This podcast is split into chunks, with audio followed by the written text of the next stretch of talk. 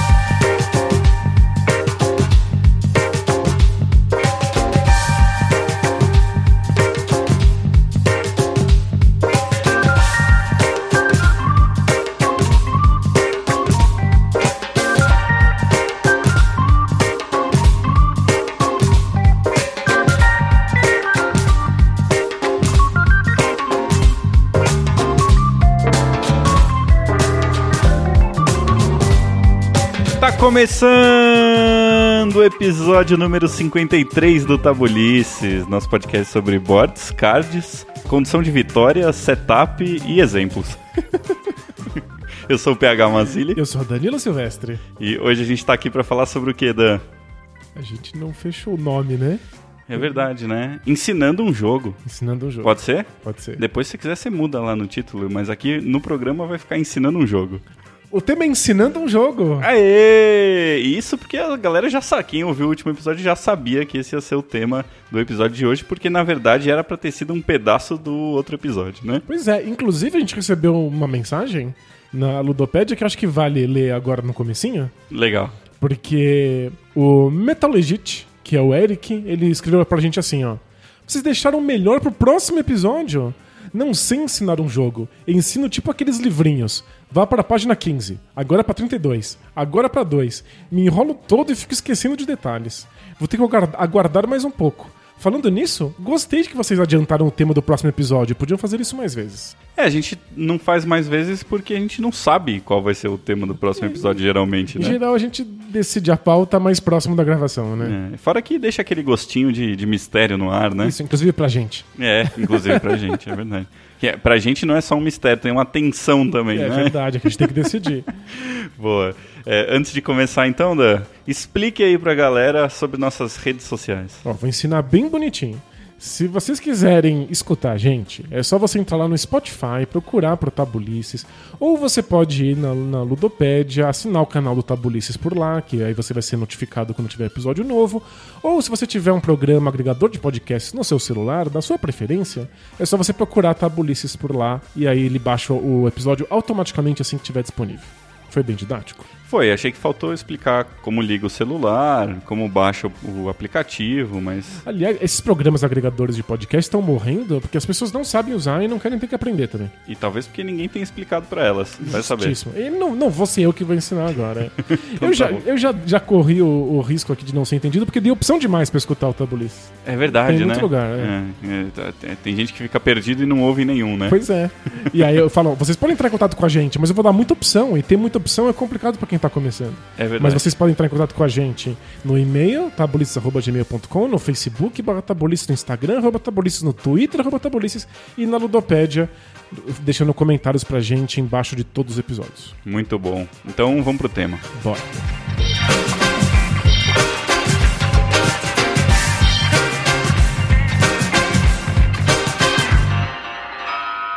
Ensinando, eu falei ensinando ou explicando um jogo no começo, né? Já esqueci. Você vai ter que checar isso depois. Tá bom. Explicando, um jogo. Vale os dois, vale os dois. né? Você pode inclusive escrever assim o título do programa. Ah, que Explicando. É bom que vai, as pessoas vão saber exatamente do que a gente tá falando. É só bater o olho no título e vai saber o que tá acontecendo, né? Inclusive, tem super a ver com o tema já. O cara já vai ver que a gente escreveu assim e já vai desistir de ouvir o programa, porque acho que a gente não sabe explicar muito bem Porque as coisas. não foi nada didático. Boa, mas vamos lá então. É, como é que surgiu a ideia desse programa, né, Dan? Você tinha me pedido há um tempo atrás para fazer um tipo de um guia para ensinar um jogo, certo? Isso, a gente tá somando aqui várias coisas. Uma é que o PH explica jogos muito bem. Eu já vi ele explicando jogos pra várias pessoas. E ele explica os jogos muito bem pra mim também, mas eu tô relativamente acostumado a entender regras complexas. Mas é muito legal ver você explicando jogos pra pessoas que não estão acostumadas, como eu já vi algumas vezes acontecer. E eu acho que você faz isso com, com um estilo muito claro. E eu acho que seria legal você explicar o que, que você usa pra guiar, esse- guiar esse tipo de coisa. E o nosso último episódio, o 52, a gente resolveu falar sobre evangelizar novos jogadores. E eu acho que parte importante desse processo é saber explicar bem as regras pra quem tá começando. Isso aí, legal. E você, descobriu o que que é o Ololoda? Descobri. tava- Ololô. Assim que acabou a gravação, eu fui lá pesquisar e valeu a pena. É, para quem não, não, não, sabe o que está acontecendo, é uma referência a Age of Empires, de um, um dos personagens que evangeliza que os outros, ele traz unidades inimigas pro seu lado, né? Esse é um padrezinho que fala Ololô, e aí o padre azul vira vermelho, ou vermelho vira azul, né? E virou um meme, né? Isso que é mais legal. Pois é, você não me apresentou só uma piada, você me apresentou um mundo de piadas. né? É verdade. É, então, eu vou tentar. Eu, foi difícil. Eu pensei no começo em fazer um tipo de guia meio cronológico de como eu explico, então passo a passo.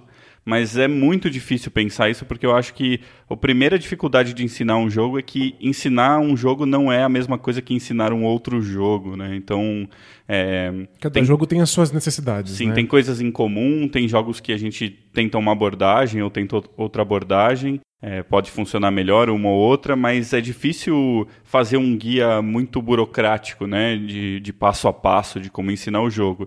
Então eu tentei colocar alguns itens que eu acho importante. Algumas coisas são meio que em ordem cronológica do que eu explicaria, e algumas delas não, são só algumas dicas e tal. Bacana. Não necessariamente vão fun- vai funcionar em todos os momentos da explicação e nem para todos os jogos, tá? Então, a primeira coisa que eu gosto de fazer é falar um pouquinho do flavor do jogo, né? Então, não tem exatamente a ver com explicar as regras do jogo, mas acho que tem a ver um pouco com é, começar um processo de imersão ali, né? De, de, de, de baixar o círculo mágico ou subir o círculo mágico ali no jogo, Então certo? você fala sobre o tema e conta um pouco da historinha, é isso? Isso, então eu falo de uma maneira muito, muito rápida, sucinta, e às vezes eu invento um negócio que nem tá no jogo, né? Então, se no, no manual do Jamaica tá escrito que o prefeito da Jamaica falou que os convidou os piratas, não, não, eu invento a minha própria historinha lá, são os piratas que vão correr em volta da, da ilha, não importa é, exatamente o que está escrito no manual ou aquele texto de flavor do Arcadia Quest, que tem duas páginas de flavor, e eu não, não- nem me dei ao trabalho de ler. porque- Nossa, o, o Duke Ford aqui fica explicando a formação do mundo e a maior quantidade de groselha possível. pois é. É, é, vários jogos têm essa entrada de te apresentar um pouco a história e o contexto daquele universo num textinho, que pode inclusive ser lido para os jogadores na, na mesa. Inclusive, alguns jogos pedem, leia esse pedaço para os jogadores que estão entrando, coisas como Hero Quest, por exemplo. Hum, E, na minha experiência, isso nunca é uma boa ideia. Pessoas que sentaram numa mesa não querem ouvir alguém lendo para elas. É, né? É meio, meio esquisito, É. né? É, e, assim, tem alguns, algumas exceções, por exemplo, as cartas de encruzilhada do Dead of Winter, que são, são razoavelmente legais, assim. Lógico que o ideal não seria ser do jeito que é, você pegar uma carta e ficar lendo. Mesmo porque às vezes a, a pessoa lê com qualquer intenção, né? Enfim. Claro, é. Isso pode, pode até tirar um pouco a- o foco do jogo e tal. Mas acho que em alguns casos isso pode funcionar um pouco melhor. E acho que se forem coisas bem curtas, não tem problema. Acho que o maior problema é ficar muito tempo, se alongar muito tempo em flavor, né, nesse tipo de coisa, né? Mesmo no Dead of Winter, existe um no manual um tipo de um início do cenário, assim, um flavor, né, de, de- dependendo da, do tipo de missão que você escolhe, tem um textinho diferente ali que você vai ler. E eu já acho que passa um pouco do limite de tamanho já aquilo lá, já fica meio esquisito aquela leitura. Então eu lia no começo, hoje em dia eu, eu nem leio mais, eu pulo esse, esse texto, até porque depois da terceira vez que você joga a mesma missão, começa a ouvir de ficar novo, é. ridículo, sem ninguém apontar o dedo pra você, você já sabe que é meio esquisito, Pois né? é. E, e tem uma coisa é interessante aqui. A gente usa muito esse termo círculo mágico, que é esse ambiente de fantasia que o jogo cria, e que quando todo mundo compra, você está inteiramente dentro do jogo. E fora do círculo mágico, você está fora do jogo. E fora do jogo, você consegue ver o jogo como uma coisa um pouco mais ridícula. Você começa a ver pessoas que estão ali fazendo uma coisa que não faz muito sentido. Hum. E em geral, antes do jogo começar, não, as pessoas, especialmente de novos jogadores, não estão no círculo mágico. Uhum. Elas não estão imersas no jogo.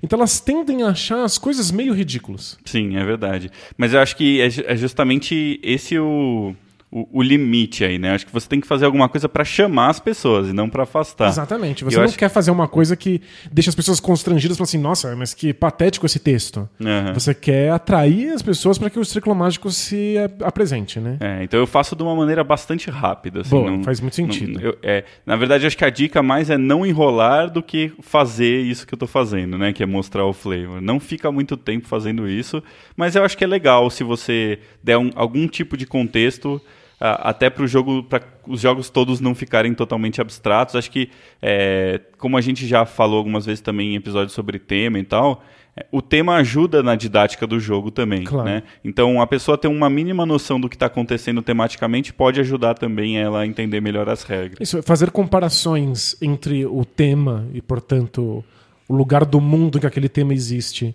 e o jogo ajuda você a decorar algumas regras e até pensar em estratégias que você ainda não saberia fazer lidando única e exclusivamente com as regras ainda, né? Sim, exatamente. E uma coisa também que muita gente gosta de fazer e que eu, que eu acho muito ruim é colocar uma música que tem a ver com o tema do jogo. Muita gente né? faz, é. Então eu não me importo de pra nem um pouco de jogar. É, não me importo de, nem um pouco de jogar ouvindo música, mas eu não sei se é um uma coisa meio pós-moderna minha, mas eu gosto de ouvir uma música que não tem nada a ver com o jogo. Quanto menos tiver a ver com o jogo, melhor. E, e tem gente que não, né? Vai jogar um negócio de fantasia medieval, aí põe uma música meio medieval e tal. E para mim não funciona isso no jogo de tabuleiro. Funciona no, no cinema, funciona em, outros, em outras possibilidades aí, talvez no, nos videogames e tal. Ainda assim, eu acho que tem espaço para a gente não ficar muito óbvio nessa questão de colocar uma música é, mesmo em, em jogos e, e, no cinema, eu acho muito mais legal quando a música não tem uma relação tão óbvia com o que está acontecendo. Assim, né? é, eu tenho um palpite do motivo. A gente acabou falando um pouquinho sobre isso no nosso episódio sobre jogos de tabuleiro e tecnologia. Hum os jogos de tabuleiro definitivamente não são experiências muito imersivas. Uhum. Porque é muito evidente como o jogo é um jogo. Você vê as peças, você vê os componentes, você vê o papelão.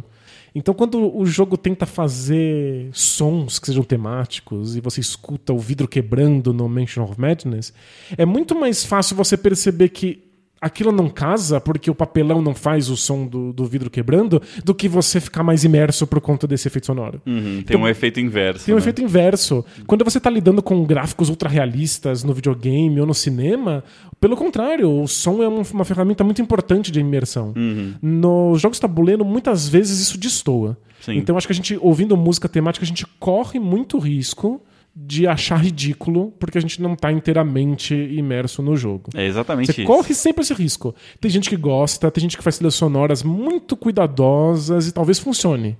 Mas eu acho que para novos jogadores, você está pisando num território muito perigoso. Sim, sim. É, eu acho que em geral, viu? Eu acho que é, um, é, é uma bomba, assim. Você não sabe o que. Você colocar uma música temática, você não, nunca vai conseguir prever muito bem se vai funcionar ou não, né? Boa.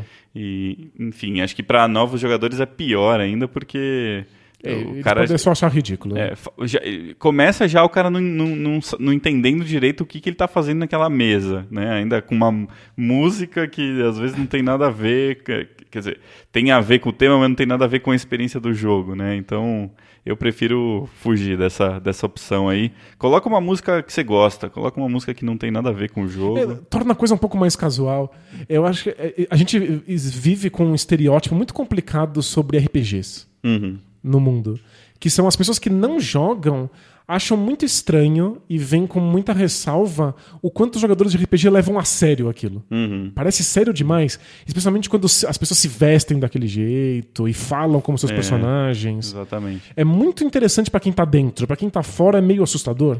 É, e eu acho que é um certo. É, não quero, logicamente, não quero falar mal do, do, dos streamings de RPG que agora entraram super em voga e É. estão no Twitch, no YouTube. Então tem o Critical Role lá, que é a galera dos dubladores, né? O Matt- Matthew Mercer e a galera que, que dubla jogos de videogame e tal. Que é muito legal ver os caras fazendo as vozes, interpretando, mas eu acho que a gente corre o risco de afastar um pouco novos jogadores se eles acharem que eles têm que fazer aquilo que eles estão fazendo no Critical Perfeito, Role. justo. Né? E eu, eu, na minha opinião, eu vejo às vezes esse, esse comentário que eu acho até um pouco engraçado, que é, não, mas RPG é role-playing game, então você tem que interpretar o seu jogador, mas interpretar o jogador não significa interpretar a voz do jogador, você tem que interpretar as ações do jogador.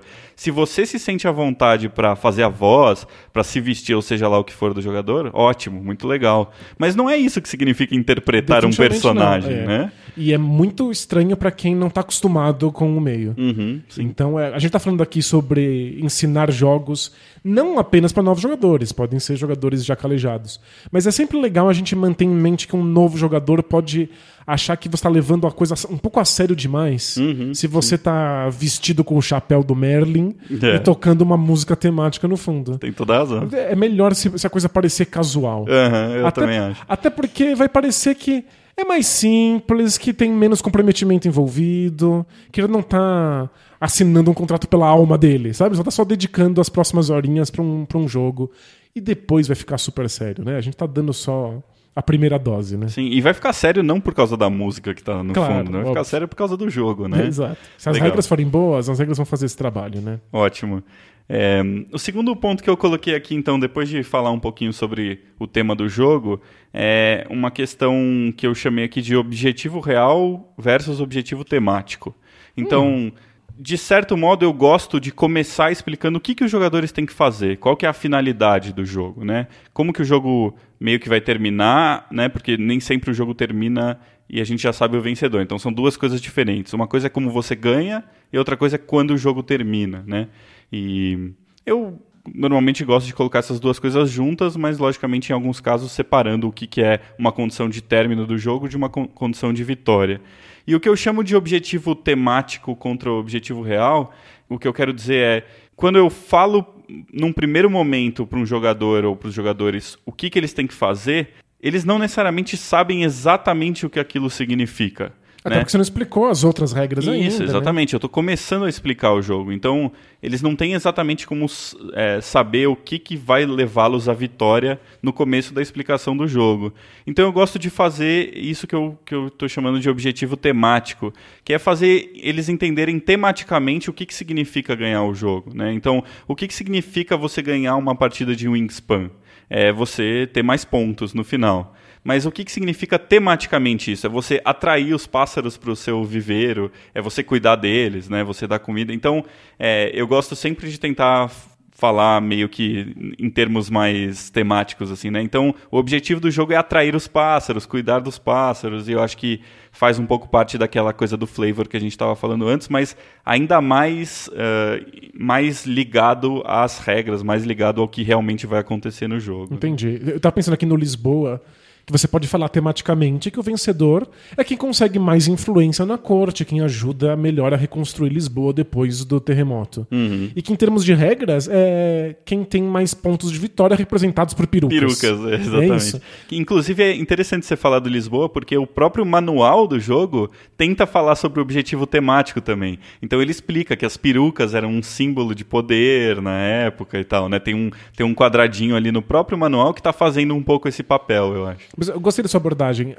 O jogador ele descobre que existem pontos de vitória, que portanto ele precisa ter o máximo de pontos de vitória possível, e ele entende, sem entender as regras, que os pontos de vitória vão medir quão influente e importante ele é para a reconstrução de Lisboa. ele não sabe é. como fazer ainda, mas ele sabe que é isso que ele deveria tematicamente estar buscando. Exatamente. E porque até fica meio estranho, eu acho, se, eu, se você faz o, todo o flavor, por exemplo, do Lisboa e fala, não, depois do terremoto, a reconstrução da cidade foi feita pelo, pelo marquês e pelo rei, e pelo arquiteto, e você é um nobre, e o objetivo do jogo é ganhar mais pontos. Fica meio estranho, porque não, não tem muita conexão entre o que você falou antes e, e, a- e o jogo em si, né? Faz sentido. Então acho que é uma boa ligação aí e, e eu acho que é sempre bom o jogador desde o começo ter uma noção mínima que seja do que, que ele vai ter que fazer para ganhar o jogo. É lógico que É. quanto mais abstrato, mais difícil é fazer isso, né? E às vezes é, não existe muito uma ligação temática de, de objetivo com, com, com pontos, né? Mas quanto mais isso puder ser feito, acho que melhor. É suficiente poder dizer. No final a gente vai ver quem tem mais dinheiro. No final a gente vai ver quem tem mais influência. No final a gente vai ver quem tem mais poder. Seja lá o que signifique no jogo, você já tá dando um direcionamento que no fundo é temático. Uhum, sim, é. legal. É, próximo ponto, é, eu, eu acho muito, muito válido, até isso é uma coisa que acho que vem também da, do- da minha experiência como professor e tal, e principalmente se falando de, de música e, e arte em geral, que é tentar dar uma explicação sobre a forma do jogo estruturalmente falando, né? Então, uma coisa que eh, eu vejo que as pessoas têm muita dificuldade de aprender quando elas estão aprendendo uma música, não é só tocar a parte técnica daquela música ou mesmo que seja entender ah, uma emoção, alguma coisa de sentimento que a música traz, mas é entender como aquela música está estruturada do ponto de vista de forma mesmo. Então, qual parte vem antes, qual parte vem depois, é, qual- essa parte se repete, então tem termos específicos em música que a gente usa para uma parte que se repete, mas tem um final diferente, por exemplo, né? Então, se a gente fala que a, a música tem uma parte A e B, pode ser que depois apareça a parte A linha, que significa que é a parte A, mas o final daquela parte vai ser diferente, né? Você está de alguma maneira entendendo a música pelos blocos ali dela, né? É dizer que uma música tem uma estrutura AABA. Isso, você já sabe exatamente. mais ou menos o que esperar da- da- dessa música. né? Exato, exato. Então é muito comum a gente falar, "Ah, essa música é A, a linha BA, por exemplo, né? O segundo A é um pouquinho diferente do primeiro. Então é, é uma coisa que as pessoas realmente não prestam atenção na hora de aprender uma música e que é super importante para que ela funcione e que e até para memorizar É, aquela que, nossa, música, né? é, Entender. Ajuda muito a decorar, é. Exatamente. E eu acho que isso vale muito também na hora que a gente está explicando o jogo. E o que eu quis dizer aqui é você tentar explicar como que o jogo vai se dar em termos de tempos, de tempo, de rodadas, de turnos. Então, é, essa é uma linguagem que é meio comum para todos os jogos, mas às vezes um termo muda de jogo para outro. Às vezes para um jogo é turno, para outro é rodada. Semana, sei lá, né? Às vezes tem até um nome meio temático para essas, para essas coisas e tal. Mas isso significa mostrar como vai acontecer essas rodadas? Você não tá indo ainda tão, tão nos detalhes da coisa? Não, eu, eu- normalmente eu gosto de falar assim, só os termos que eu vou usar primeiro, né? Então, ó, esse jogo é estruturado da seguinte maneira: é, o jogo vai durar quatro, sei lá, quatro meses, digamos que o jogo seja dividido em meses. O jogo vai durar quatro meses é, e esse mês é uma série de ações que a gente vai fazer. Dentro desse mês tem as semanas ou as rodadas, que é cada uma das ações que a gente vai fazer, e o turno é é, o- a jogada de cada um dos jogadores. Então eu gosto de estabelecer um pouco essa linguagem para que depois, quando é, elas apareçam de novo, as pessoas já saibam mais ou menos o que elas significam. Você está estabelecendo uma linguagem comum. Isso, exatamente. Eu acho que para cada jogo existe uma linguagem, às vezes mais padronizada, às vezes menos, mas é sempre bom deixar bem claro. E aqui eu acho que cabe um alerta. Quando a gente joga jogos demais e a gente está muito acostumado com manuais de instrução, é muito comum que a gente não perceba mais qual é o nome específico que cada jogo dá para uma coisa. Sim. Eu gente- bato o olho no manual e eu falo assim: ah, eu sei, isso aqui é o turno, isso aqui é a rodada. É, a gente começa a chamar pelo, por um nome genérico. Exato. Né? Uhum. Não faça isso ensinando regra para novos jogadores. Você tem que saber qual é o nome que o jogo dá para aquilo, porque você não sabe que carta vai pedir aquilo. Referenciar, né? Exatamente. Então você tem que estar lidando com a linguagem específica daquele jogo. Então vale a pena, antes de ensinar, a gente às vezes tem as regras totalmente de cor e não lembra esses termos. Dá uma olhada no manual, relembra os termos importantes e depois faça essa explicação. Verdade, é. e às vezes isso ajuda, inclusive, o jogo faz isso com um propósito, né? Então, se o jogo chama aquela rodada, sei lá, de semana, é porque talvez o tema do jogo faça sentido aquilo ser uma semana, né? E não uma rodada. É, e talvez a gente não precise, é, é uma muleta. Uhum. é- o tema, no fundo, é uma muleta. Que ajuda que as regras façam mais sentido, sejam mais memorizáveis. Aham. Muitas vezes a gente não precisa mais do tema. Especialmente se você jogou muito um jogo, o tema vai diluindo, né? Mas os novos jogadores precisam de toda ajuda possível. Isso é. É, se for uma mesa de jogadores mais experientes, você até pode fazer a associação, né? Então falar, ó, o jogo é dividido em, sema em semanas que são as rodadas, né? Isso. Beleza, se você já sabe que todo mundo vai entender isso, tudo bem, você traduz, né, automaticamente o que é uma semana em rodadas e você come aí um tempo de explicação que você pode usar para falar outra coisa ou É, para né? jogar mais. né? Jogando fotossíntese, fala assim: é, um turno vai ser uma passagem completa do Sol. É, É, você não exatamente. precisa falar só que são passagens do Sol, você pode dizer que são um turno. É, legal, isso é é um, um parênteses importante, né? A gente está falando aqui para não só explicar jogos para iniciantes, exatamente. Então, é, sempre pode ser que eu fale uma coisa aqui que vá mais para um lado ou vá mais para o outro, mas sempre leve em consideração qual é a experiência dos jogadores, né? Claro. E importante também, sempre explique para o jogador que sabe menos, né? Isso, é, isso é, é uma coisa que pode acontecer também, é comum, eu já vi acontecer, que é tem quatro jogadores experientes e um não muito experiente, ou um mais ou menos e um bem pouco experiente. E aí a pessoa que explica explica para os mais experientes, né? Isso é tem, a gente tem que tomar esse cuidado, né?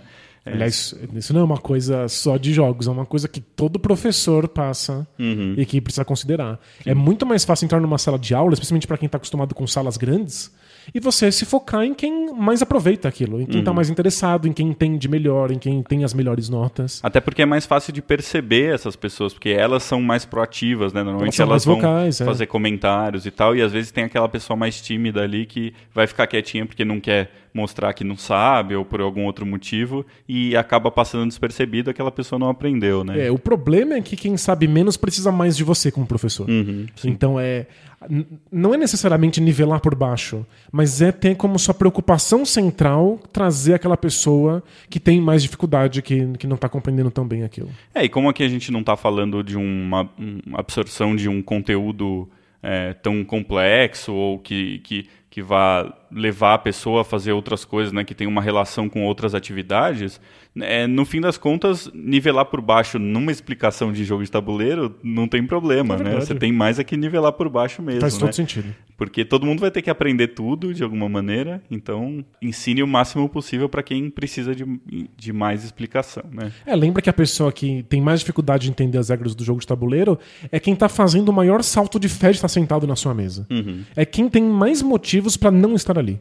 Pra falar assim, ó, eu não dou conta, eu não sei, eu não quero, eu não, não vou conseguir. É, essa pessoa tá te entregando o tempo dela ali numa esperança de que você faça um bom trabalho pra explicar. então você tem uma responsabilidade com essa pessoa. É verdade. Ahn, seguindo, então a gente está falando da, da- de ensinar essa linguagem formal aí, do- das rodadas, de como o jogo é organizado. E aí eu aproveito em geral para já falar, explicar um pouquinho a linguagem simbólica também.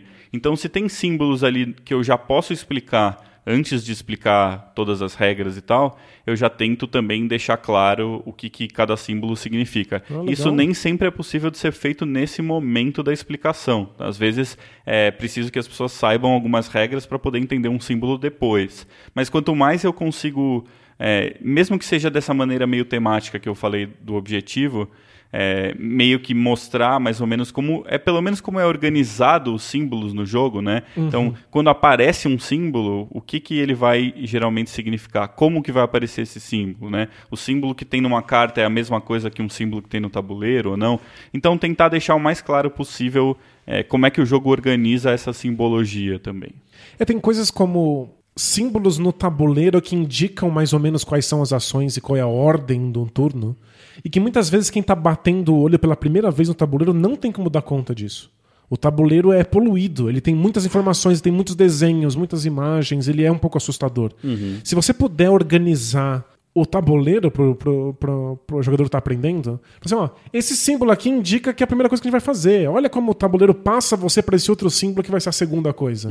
Isso já ajuda, mesmo sem saber as regras, ao jogador ir, ir se estabelecendo naquele jogo e é, talvez as regras façam mais sentido para ele depois disso, né? Verdade. É. Um bom exemplo para mim é o, o tabuleiro do Arquitetos do Reino Ocidental, que tem os espaços para os meeples serem colocados, né, as pecinhas. E quando você coloca um meeple, ele pode estar tá num lugar que tem vários outros meeples, que cabem infinitos meeples, ou um lugar que só pode caber um meeple. Uhum. E isso é uma coisa que normalmente eu já falo, assim, super no começo, né? Então, é, quando eu estou explicando até a questão dos turnos e das rodadas, eu falo, no seu turno você vai basicamente pegar um meeple e colocar ele no tabuleiro. E se o, o, a, o círculo for pequenininho, só cabe um meeple. Se o círculo for grande, cabem infinitos meeples. Então eu já aproveito uma explicação extremamente básica sobre o que o jogador vai fazer no turno para ensin é, ensinar essa simbologia para ele. Ele né? não sabe por que, que ele quer botar ainda um meeple dele. Não precisa. Mas né? ele sabe que ou cabe um ou cabe muitos. Né? Exatamente, né? é. E isso não, acho que não, não existe problema nenhum em você falar isso antes de da pessoa saber exatamente o que está acontecendo. Perfeito. É, eu estava pensando aqui um, uma vergonha que eu admito, uhum. que é quanto tempo eu levei para perceber que o tabuleiro do Robinson Crusoe mostrava exatamente a ordem que as coisas aconteciam. É, tem, um, tem uma legenda o tabuleiro, né? Pois no, é. No cantinho. E, e, ele faz isso num cantinho, então de cima para baixo, e depois ele faz isso no espaçamento do tabuleiro da esquerda para direita. Isso, de cima para baixo. E de cima para baixo. Né? E eu, eu, eu levei muitas partidas para me dar conta disso. É. E agora, explicando o jogo, eu posso falar exatamente isso. Olha, a gente vai fazer aqui um dia, e o dia vai, vai seguir essa ordem, tá vendo? Ó, uhum. E você faz o Szinho ali e tá, tá, pronto. É a ordem de leitura, né? O, o tabuleiro do Robinson Crusoe foi muito inteligente de, de fazer é, a coisa de um jeito, em que, de, de, uma linguagem que a gente já está acostumado, que é esquerda, direita, de cima para baixo, né? Então, é, é uma informação muito boa de você dar no começo para as pessoas, porque elas conseguem entender imediatamente isso. É isso, e não assumam que essas coisas são óbvias. Uhum. Que, ó, é, é, claro que tem um espaço menorzinho, cabe um meeple, e se tem um espaço gigante, cabe infinitos meeples. Não assuma que todos os jogadores vão perceber. É... Com certeza. As pessoas podem levar muitas partidas para perceber a ordem do Robson Crusoe, por exemplo. É, Tem, inclusive... Tenham paciência com essas pessoas. inclusive, se, se não estivesse escrito no manual essa coisa do, dos espaços maiores e menores do arquiteto, talvez eu nem perceberia também, né? Mas é, isso está escrito no manual justamente porque não é óbvio, né? É. Alguns podem perceber e outros não, mas isso sempre vai variar né, de, de pessoa para pessoa. E, e, e, é muito comum isso também. Não existe muito uma informação que é mais fácil para todo mundo. Né? Tem coisas que são muito óbvias que, que eu bato o olho e acho muito claro pelo que está no tabuleiro e você não, e vice-versa. Então, cada um enxerga um pouco é, os símbolos e a linguagem do jogo de maneiras diferentes. Então é sempre bom cravar, frisar o que, que cada coisa realmente faz, não deixar nada é, para depois ou, ou para as pessoas simplesmente deduzirem. Né? Boa. E, e, nesse ponto, então, você está dando mais ou menos como é que os códigos funcionam. Como se você estivesse explicando o que, que, são os pontos no mapa e a, a escala desse mapa. Né? Exato. E aí, quando eu acho que já foi o suficiente de as pessoas já sabem é, a estrutura do jogo, já tem alguma noção da linguagem do jogo, aí eu vou começar realmente a falar das regras. Tá? Perfeito. Tá? Então, normalmente eu, eu, eu tento seguir a estrutura de turno quando é possível. Né? Tem uma coisa que é, eu sempre dou uma explicação geral primeiro e uma mais específica, detalhes depois, né? Então, não adianta, por exemplo, eu acho um jogo que você pode escolher entre várias ações que você faz no seu turno, você explicar, começar explicando em detalhes todas as ações que você pode fazer.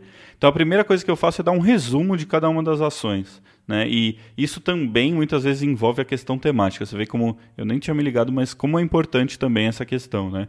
Então, ah, o que, que você pode fazer no seu turno? Ah, você pode atacar, você pode defender, você pode andar, você pode fazer X coisas. Beleza, falei um pouquinho sobre cada uma, depois eu vou em cada uma delas explicar exatamente o que cada uma faz. Porque eu acho que, além de, uh, de ter uma vantagem, enfim, de, de, de como ensinar, de como as pessoas aprendem mesmo, tem uma vantagem de memória também. Porque eu acho que a gente sabe que repetição espaçada é muito bom para as pessoas memorizarem as coisas. Então, outra dica, não tenham medo de repetir as coisas na explicação. Eu repito o máximo possível até o limite das pessoas estarem de saco cheio de ouvir a mesma coisa. Faz sentido. Né? E, e melhor ainda quando eu repito assim, de maneiras diferentes. Eu gosto de tentar não repetir sempre do mesmo jeito. Né? Então, falo uma vez o geral, depois falo o particular. Depois que eu explico cada uma das ações, por exemplo, eu volto em cada uma delas e falo de uma maneira mais geral ainda, né? Então, só para resumir de novo todas as ações. Isso, tal ação é tal legal. coisa, tal ação é tal coisa. Então, no fim das contas, eu expliquei as ações três vezes de três jeitos diferentes. Uma você apresenta para dar o contexto geral, a outra você apresenta com mais detalhes e depois você resume. Faz o resumão, exatamente. É, quando você está ensinando qualquer assunto numa sala de aula, é uma boa estratégia que você apresente antes para onde você está indo. Uhum. Você dá uma, uma visão geral, tipo, olha, a gente vai falar sobre esse momento histórico, a gente vai falar sobre esse tipo de pensamento. Vira a lanterna ali, né, pro, pro assunto. né? Exatamente. E aí depois você vai mostrar os, os pormenores, os pequenos detalhes e fazer esse trajeto. Até porque você dá para quem está recebendo a explicação um guia do que vai acontecer e você cria algum tipo de expectativa. A pessoa já fica ansiosa. Caramba, eu tenho essas cinco ações, eu já sei mais ou menos o que, elas, o, o que elas fazem e como elas se encaixam naquele objetivo final. Agora eu quero saber com detalhes porque eu quero usá-las melhor. Então você já dá uma base de interesse para que a pessoa possa lidar com detalhes. Perfeito. Se você só dá um monte de detalhe e a pessoa não sabe se essa ação é melhor do que a outra, ou qual é o objetivo final do jogo, ela não tem porquê ainda, um motivo para se atentar a esses detalhes. Verdade, é, muito legal. É, aí eu acho que a gente chega num ponto que é bem polêmico, que é o quanto ensinar. Isso, isso é, isso é Né? difícil. é. Existem diversos, digamos assim, pacotes aí que você pode entregar de informação na hora de ensinar um jogo. E eu não acho, eu, eu sou da opinião de que não é sempre igual. Depende dos jogadores, depende do jogo. Então eu acho que O grau de profundidade, é isso? é, o mais importante é sempre você olhar e entender o quanto você tem que ensinar do jogo. para jogadores, teoricamente, para jogadores mais experientes, mais informação é melhor. Faz todo As sentido. pessoas conseguem absorver com mais facilidade, portanto você vai ter menos trabalho, as pessoas vão ficar menos cansadas e normalmente eles têm mais interesse em conhecer mais regras antes do jogo começar. É isso. Eu não tenho pressa para começar o meu jogo. Uhum. Eu não quero que você me explique o mínimo possível pra gente já sair jogando. Pelo contrário, eu vou me sentir muito mais tranquilo e gostar muito mais das experiências se eu souber todas as regras. Exato. Então, pra mim, você explica com todos os detalhes que você conseguir. Por mais que você não lembre, né, na hora que o jogo começa de exatamente todas as regras, você já passou por todas Isso. elas e tem alguma noção de tudo que pode acontecer ou uma parte muito grande do que, é pode, do que pode acontecer numa partida, É, certo? E eu quero isso. E em parte é, tem a ver com a minha personalidade, porque eu gosto de saber as coisas antes de fazer, eu não gosto de surpresas. Uhum. E- Mas em parte também tem a ver com experiência. A gente jogou muito, a gente conhece muitas regras, a gente tende a absorvê-las com mais facilidade, a gente quer todas elas antes do jogo começar. É verdade. Agora é. tem, tem jogadores novos que querem estar jogando o mais rápido possível, e aí você não pode fazer esse tipo de, de coisa. Exato, então é, eu acho que tem muito mais a ver com quão ansioso e quanta paciência as pessoas têm, né? E jogadores mais novos em geral têm menos paciência estão mais afim de começar a jogar do que de ficar aprendendo. A gente gosta de entrar no Watch It, Watch It Plays lá, o canal do YouTube, e ficar assistindo regra de jogo, mesmo É, que a gente não for jogar, né? Então, pra gente já é uma diversão ensinar a aprender um jogo novo, né? A gente se diverte, a gente faz comparações com outros jogos, faz, faz ligações com o tema, dependendo das mecânicas, e a parte de ensinar o jogo já é bastante interessante, pelo menos pra mim, acho que pra você também, né, Dan? É uma coisa que a gente gosta de fazer. Sem dúvida. Mas os jogadores novos não estão imersos nessa linguagem, eles não estão preocupados com isso. Eles querem começar a se divertir e entender o que, que é um jogo de tabuleiro novo que eles não conhecem, né? O, o, o gênero, né? De, de- o, o jogo de tabuleiro moderno, eu digo, né? O que, que é um jogo de tabuleiro hoje em dia, né? E, e para isso nada melhor do que tentar jogar sem ficar enrolando demais. Dito isso, nem sempre é fácil, né? A gente não, não pode também abdicar de regras importantes pra, só para acelerar o começo do jogo, certo? Então, aí é que você precisa ver de jogo a jogo como é que você vai querer explicar. Por exemplo, o Mysterium é um jogo que eu explico praticamente zero antes dele começar. Faz sentido.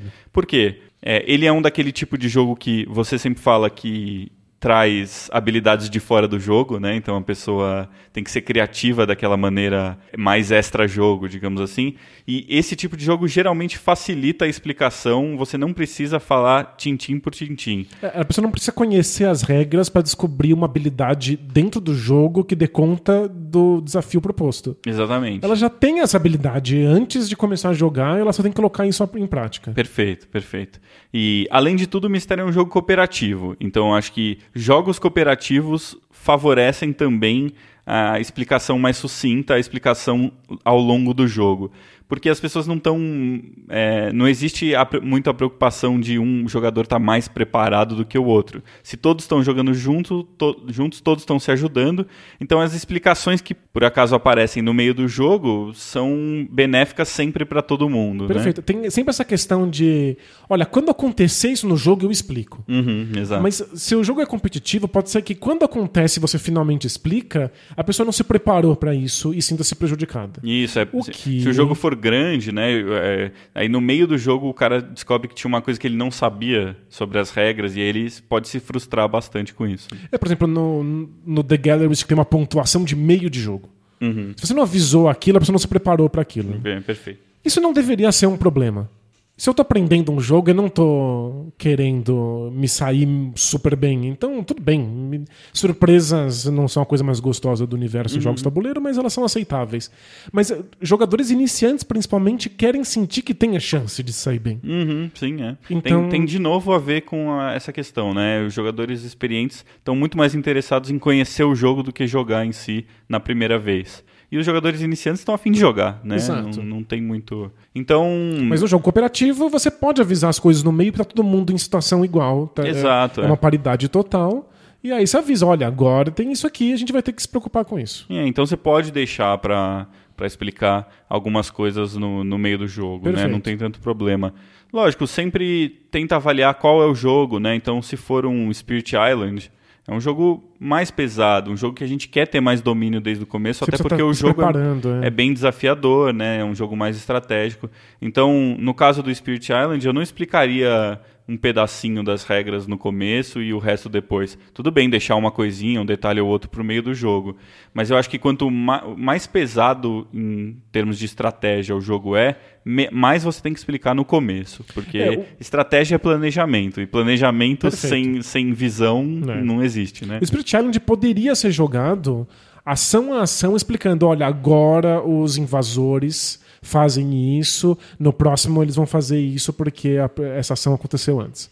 Mas você vai passar o resto do jogo enxugando gelo. Uhum, é. Como você não conseguiu se planejar com antecedência. Você tem que. É, o jogo vira um jogo tático que não deveria ser. Não né? deveria. Você fica o tempo todo respondendo a uma coisa que já aconteceu uhum. e o jogo não é vencível dessa maneira. Né? Verdade, né? é. Então não dá para dar conta. Fora que é um jogo que tem vários elementos, tem uma parte meio deck building, tem o tabuleiro, tem é, um, um outro tabuleirinho, né? Que é aquele tabuleiro do medo lá e tal. Então tem isso também, quanto mais elementos o jogo tem, mais difícil é você deixar para explicar depois, né? Vai ficar muito confuso também, né? Se, se as pessoas forem aprendendo no meio, existe a possibilidade de você explicar e ninguém entender também no meio do jogo, né? Faz Porque, sentido. É. é, às vezes o jogo precisa de um conjunto de regras para que ele faça sentido.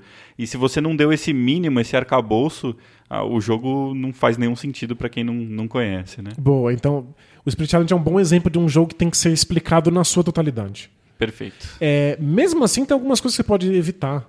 A gente não precisa ler todas as cartas de todas as pessoas para tirar todas as dúvidas sobre as cartas que as pessoas têm na mão. Não, de jeito né? nenhum. Até porque os próprios é, espíritos, né, que são os, os, personagens dos jogadores, têm meio que um resumozinho atrás da cartela deles, né, do que, que cada um faz, como cada jogador deveria se comportar, mais ou menos. Isso, né, tem uma sugestão de estratégia para cada jogador. Isso você pode confiar que o jogador vai ler, vai tentar entender, que ele vai lidar com as cartas da mão dele. Cada um vai estar com o seu própria bomba para desarmar na mão. Uhum, então dá para confiar isso. É importante dar todos os detalhes do jogo no que ele tem de comum. Sim, é o mais no, importante. No é. que ele tem de individual ali no baralho de cartas, você pode dizer, olha, se você não entender mesmo uma carta, mostra para todo mundo e todo mundo vai tentar te ajudar, porque isso já, já cria uma situação que é mais comunitária, todo mundo sente que está participando, você não está só parado aprendendo uma regra. Né? É verdade, e ainda existe a vantagem de que quando você explica o comum, você pode se focar depois nos particulares dos jogadores menos experientes. Né? Justo. É. Então, é. É, você consegue explicar o, o suficiente para que um cara mais experiente se vire com o personagem dele, com as habilidades dele, e você se foca em, em explicar mais e, e, mesmo ao longo do jogo, às vezes, mais, ajudar mais, mais é. os jogadores que precisam de mais ajuda, né? É, é sempre legal você diagnosticar quem você acha que vai precisar de ajuda ao longo do jogo e dar essa tranquilidade. Olha, se você não entender uma carta, mostra para mim. Mesmo no jogo competitivo, eu gosto de falar: olha, não tem problema, eu, eu- eu não vou usar essa informação pro, pro seu mal. Uhum. E faço questão de não usar também. Sim. Mesmo que eu pudesse usar aquela, Claro. aquela informação, né? Não, não faça. Jogue pior para que aquela pessoa se sinta tranquila. Mas pega quem tem menos experiência e vai dando esse, esse apoio ao longo da partida, né? Isso. Claramente, isso acontece muito. Existem muitos casos em que a mesa é assimétrica do ponto de vista de experiência dos jogadores. Então, se foca, né? De- Deixa um- o, o mais, quem, mais livre, quem pode estar mais livre, e se foca mais em quem precisa. Maravilhoso. né? É, acho que um bom exemplo disso, apesar de não ser cooperativo, é o Root, né? Que é uma bomba de explicar, né? Um jogo Nossa, difícil, é. né? Acho que é, é o pior jogo possível para se explicar. É um, é um dos piores, eu acho. É, é, E não é porque as regras são muito complexas. Não é. Não é isso. É porque existem algumas regras comuns, mas cada facção usa as regras comuns de um jeito específico e tem regras muito próprias. Algumas drasticamente diferentes das outras. Sim. E aí você tem que explicar para cada jogador como ele vai jogar, mas de alguma maneira você também tem que explicar para um jogador como é que todos os outros vão jogar, porque senão ele não sabe o que, que ele está enfrentando. Sim, é. E eu acho que aí, nesse caso, é mais precioso do que nunca você falar sobre o que todos os jogadores fazem igual para depois falar sobre as diferenças, né? Então existem, se não me engano, três regrinhas que são muito parecidas para todos os jogadores, que é se mover, combater e criar itens, né? Criar itens é mais ou menos, Isso, porque é. existe, pa- existem particularidades para cada facção, né? É que é, eles fazem talvez isso diferente, mas em conceito é o mesmo, né? Isso, é. Muda um, um aspecto né, da, da, da mecânica, que é qual, qual tipo de, eh, de, de construção ou de, de fator da sua facção você vai usar Pra como construção, né? dinheiro, entre aspas, como recurso para criar. Perfeito. Mas todo mundo se locomove, todo mundo constrói. E todo mundo briga, Isso, certo? perfeito. Então, é, o- se vocês precisarem explicar o root, a primeira dica que eu dou é essa: expliquem o geral primeiro, o que é igual para todo mundo, e depois se foquem em cada uma das facções. Lembrando dos- da- das dicas anteriores do PH, explique primeiro todas as ações de maneira geral, depois explique especificamente, Exato. depois faça um resuminho. De preferência, três a quatro vezes cada uma dessa, da- das mecânicas, aí, certo? Legal. É, a gente estava falando aqui sobre é, o que explicar, né, quantidade de regras, de se explicar ou não. Me veio à cabeça uma outra situação que é quando você não tem certeza de uma regra. E eu queria ouvir de você, Dan, primeiro, depois eu falo um pouquinho como eu lido com isso, como eu acho legal. Mas como você costuma lidar quando você não sabe de uma regra? Então, isso depende muito de quem é meu público. Uhum. Então, jogadores mais experientes ou pessoas que eu sei que notoriamente têm mais paciência, eu falo, gente, pera que eu vou checar. E checo quietinho, em silêncio no cantinho, deixo as pessoas interagindo e volto só quando eu tenho total domínio e controle do que está acontecendo. Entendi. E com jogadores mais novatos? Eu, em, geral, invento uma solução. Certo. Eu encontro alguma coisa ali que seja rápida. É, é, eu não tenho nenhum tipo de responsabilidade ética com jogadores de passar para eles as regras exatamente como elas são. Uhum. É diferente. Quando eu estou em sala de aula, ensinando filosofia, se alguém me pergunta uma coisa e eu não sei a resposta, o que é assustadoramente comum, Muito comum, nossa. a minha resposta é sempre: eu não faço ideia. Uhum. E se for necessário, para me proteger, eu até explico por que é que eu não faço ideia. Uhum. Por que, que a pergunta é pouco usual, ou por que, que eu não tive contato com esse lado da filosofia. Eu não sei, eu vou tentar descobrir e a gente conversa disso depois. Legal. Porque eu tenho uma responsabilidade ética ali. Uhum. É, talvez seja ruim pro andamento da aula, talvez quebre um pouco a confiança do, do, do, do aluno com, no professor, mas não me importa, eu não posso dar uma resposta que eu não sei. Não existe uma outra solução, né, para esse problema. A verdade é essa. né? Você tem que falar que não sabe e Isso, é, é, procurar depois. é o que é certo de ser feito. Sim. Agora, numa mesa de jogo, não tem problema nenhum. Se eu acabar o jogo e falar assim, gente, lembra essa regra aqui que eu falei? Então, não era assim. Mas aconteceu e calhou, não tem problema. Na próxima a gente conserta. Vai- não vai pegar mal, não tem problema nenhum no- envolvido. É verdade. Então, se precisa, se precisa, eu invento. Entendi. Dito isso, eu jogando uma partida de dois jogadores de Cry Havoc outro dia com um amigo. Errei uma regra que destruiu o jogo e eu percebi no meio do jogo, fiquei arrasado. Você contou na hora? Contei, contei, porque eu tava ganhando ainda e eu, Entendi. eu fui, fui beneficiado. Se eu tivesse sido prejudicado, acho que eu deixava quieto. Mas eu tava, eu ainda por cima tinha sido beneficiado pela, pela regra, aí eu falei, não, putz, eu acho que não é isso que tinha que ter acontecido. Mas enfim, acontece também, né? Mas Acontece, dá é. uma certa frustração em algumas em algumas horas, mas aí é mais porque eu errei a regra, não é porque eu tomei uma regra como certa antes, né? É, Uhum. é muito melhor que, vo- que você tome uma regra como certa do que você erre uma regra e descubra depois que estava errado no meio do jogo. É- Essa é uma situação mais chata, né? Perfeito. É, Eu tenho muito pouca preocupação de que o jogo saia perfeito com novos jogadores. Uhum. É normal que erre-se regras. E dificilmente as pessoas vão perceber. É. É, a não ser que seja a E gente. se perceber, elas também não se importam muito, né? É, não, a verdade muito, é né? Eu, eu quero que a experiência seja adequada. Eu acho que se a experiência Uhum. for prazerosa, a regra é uma coisa muito secundária nesse momento. Jogadores ultra experientes que estão jogando já julgando o jogo, jogam julgando, talvez eu queira avisar, olha, Eles não jogam, eles julgam eles Hum. o jogo. julgam. Aí eu quero avisar, Eles olha, julgam o julgo. jogar o jogo.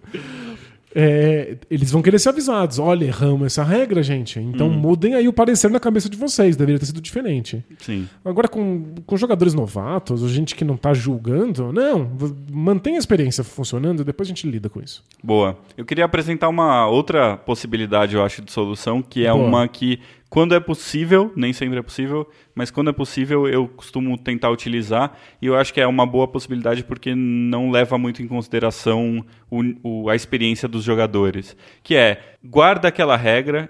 Em algum momento, daqui a pouco, você vai conseguir olhar aquele manual no momento em que você não precisa fazer outra coisa. Então, se eu tenho uma dúvida, eu tento pensar: precisa fazer mais alguma coisa do setup que eu posso deixar as pessoas fazendo enquanto eu procuro essa regra, né? E aí eu vou lá, pá, olho. que faz- Às vezes pode demorar um pouquinho mais, né? E fazer Ok. os jogadores esperarem um pouco. Mas eu sempre tento otimizar um pouco no, no sentido de que eu não deixo a regra passar, mas ao mesmo tempo eu também não preciso parar tudo que eu estou fazendo para explicar Faz essa sentido. regra. Você, segura a dúvida aí. Vamos, vamos continuar aqui as outras coisas e aí quando você tiver uma chance você volta nisso. né? Como eu falei, nem sempre é possível. Às vezes o Claro. setup já está pronto, o jogo vai começar, e aí, é, sei lá, é um jogo que todo mundo joga junto, ou é aqueles jogos que você sempre precisa ficar prestando atenção, né? Não, não dá muito para para deixar o jogo rolando e começar a prestar atenção em outra coisa, numa regra específica, e aí tudo bem, não dá, você vai ter que parar ou você vai ter que inventar alguma coisa. Mas é muito comum em jogo a gente ter um downtimezinho em algum momento em que a gente pode olhar aquela regra, não tem aquela pressa toda para descobrir.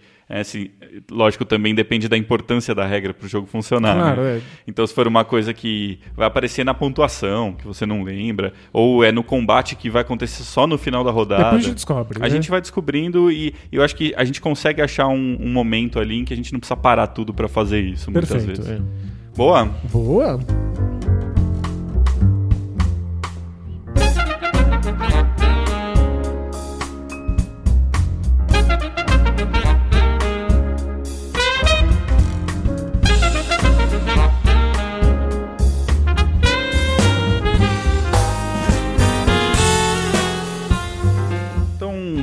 Acho que tem mais algumas coisinhas que são importantes é, ressaltar que não são exatamente essenciais em qualquer momento ou em qualquer nu- numa situação específica, mas em primeiro lugar é uma coisa que parece besteira falar, mas que as pessoas não fazem, que é dar exemplos Boa. né?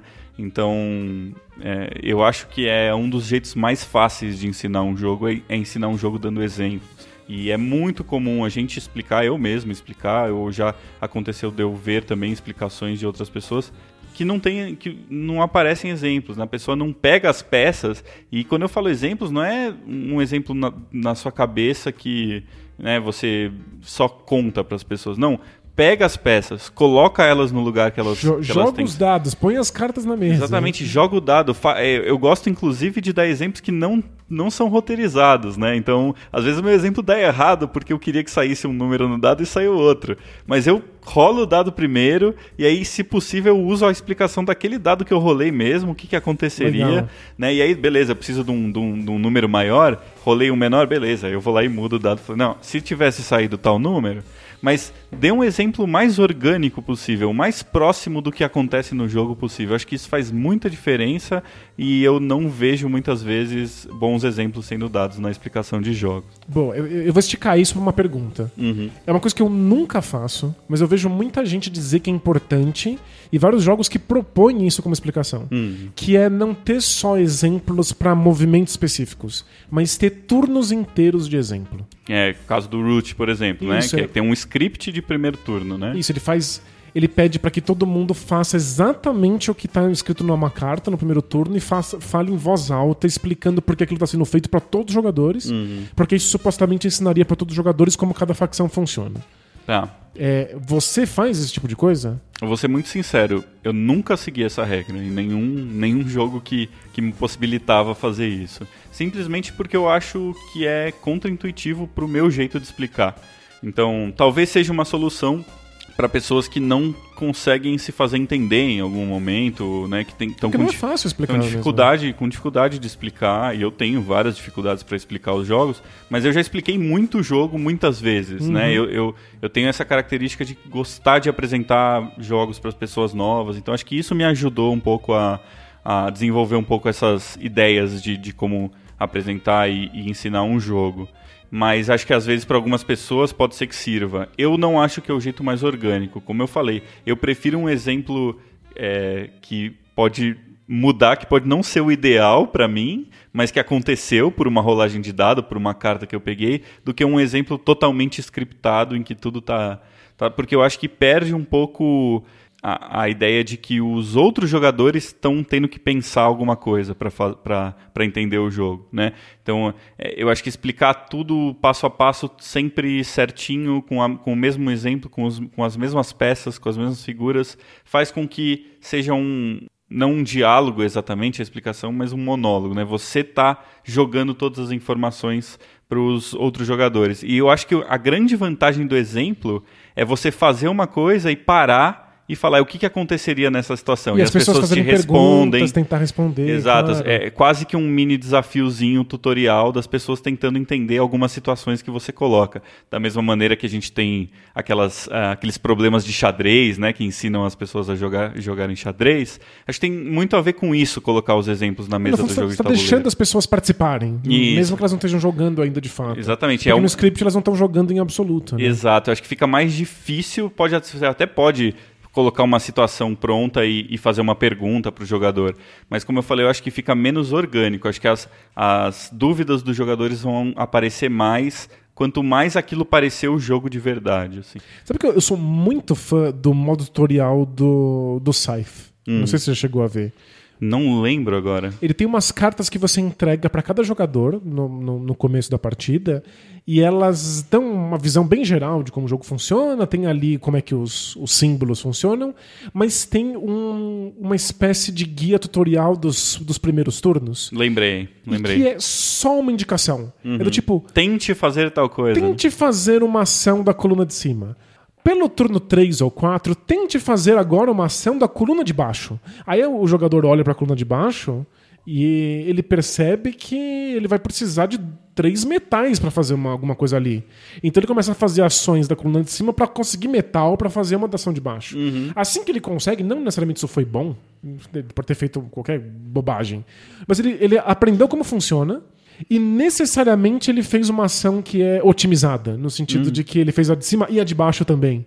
Então ele já tá numa posição melhor do que ele não soubesse fazer nada no jogo. Uhum, Eu acho que o que o Scythe está tentando fazer aí é justamente tentar deixar essa, essa, esse guia, essa explicação menos mecânica e mais orgânica. Né? É, o jogador está um pensando. scriptado, né? Poderia, mas assim o jogador está pensando por ele mesmo. Exato. Ele, ele apresenta um problema e o jogador tem que solucionar, né? E acho que isso faz com que ah, o aprendizado do jogo fique mais natural, mais interessante. É, no fundo, a parte da explicação é tão difícil para as pessoas porque elas não estão participando, elas não estão escolhendo. Elas querem jogar para poder escolher logo e sentir que elas fizeram alguma coisa.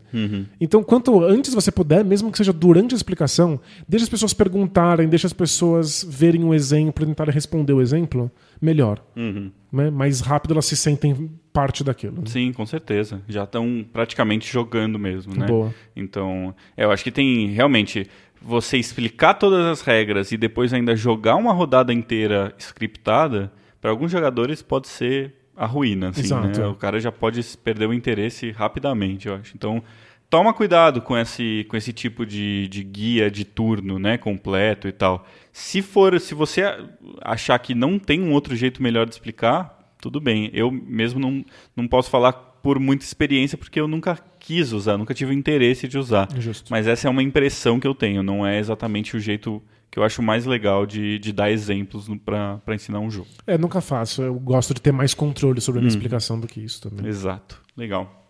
Para terminar um pouco, eu queria só falar sobre uma.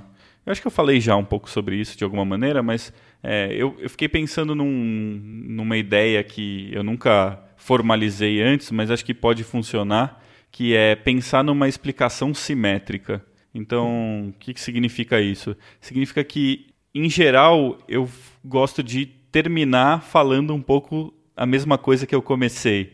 Né? Então eu passo pela explicação e é como se eu colocasse ela num espelho depois e falasse ela meio que na ordem contrária de novo. Entendi. Né? Então a, a, questão da forma que eu falei no começo do programa, é, dos turnos, das rodadas, objetivo de jogo, quando o jogo termina, tudo isso eu gosto de reforçar de novo no final. Né? Então, na verdade, a minha explicação fica de alguma maneira meio simétrica. Porque é como a gente estava falando, existe a diferença da explicação mais temática e da explicação mais mecânica.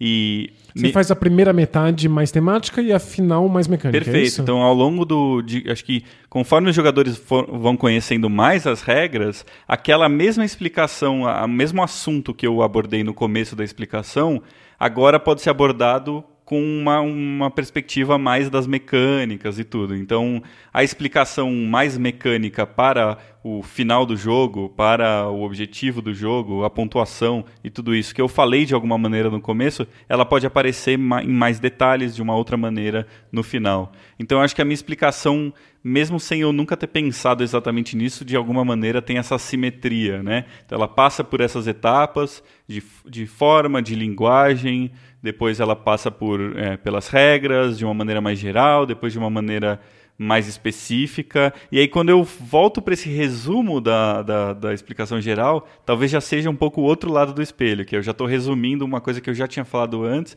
e eu começo a voltar um pouco, e aí eu falo de novo sobre o final do jogo e tal, né? Então, existe uma simetria interessante que pode ser legal na hora de explicar um jogo também. Eu acho que ter isso em mente e fazer um roteirinho não é vergonha nenhuma, sabe? Você tem uma colinha quando você vai. Uhum, uhum. Pensa quais. Ó, primeiro eu vou falar disso, depois eu vou falar disso, depois eu vou retomar isso, só que por esse outro ângulo, depois eu vou voltar para onde eu comecei. Uhum. Né? Faz aí um guiazinho na sua mão, não é vergonha, não. É, e mesmo porque eu acho que vários jogos já te ajudam com isso. Então, se você pega o, a última página, a contracapa de, de vários manuais, é, às vezes é o suficiente para você conseguir fazer a explicação inteira, porque ela vai começar te dando o setup, depois ela vai falar um resumo das, das ações básicas, como pontua. E depois então, a estrutura de turno. É, às vezes Deus, o, né? o, resumo do, da explicação já está ali na contracapa do manual, né? Então é, não precisa às vezes nem escrever. Se quiser escrever também, não tem problema. Mas acho que com, com normalmente os jogos já, já fornecem um resumo razoável é assim, para te guiar durante a explicação, né? Boa.